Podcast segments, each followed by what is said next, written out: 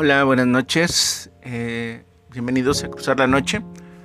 Eh, poesía y cuento para insomnes. En esta ocasión vamos a leer poesía ah, de amor, ¿no? Este, para ir a tono con el 14 de febrero. Y van a ser 10 poemas. Este es el segundo. Y dice así. Besarte, el cuello tras la oreja, dejarme llevar por el deseo, acariciarte deslizar las yemas de mis dedos por tu epidermis, dejar que el fuego pasional recorra mi cuerpo, morderte, suave y tiernamente despertar tu deseo, inundarte de mi pasión deseo, poseerte, gozar de tu desnudez, hambre y sed de tu ser, buscando el orgasmo que enloquezca tus sentidos, besarte, acariciarte, morderte, poseerte, en pocas palabras, amarte.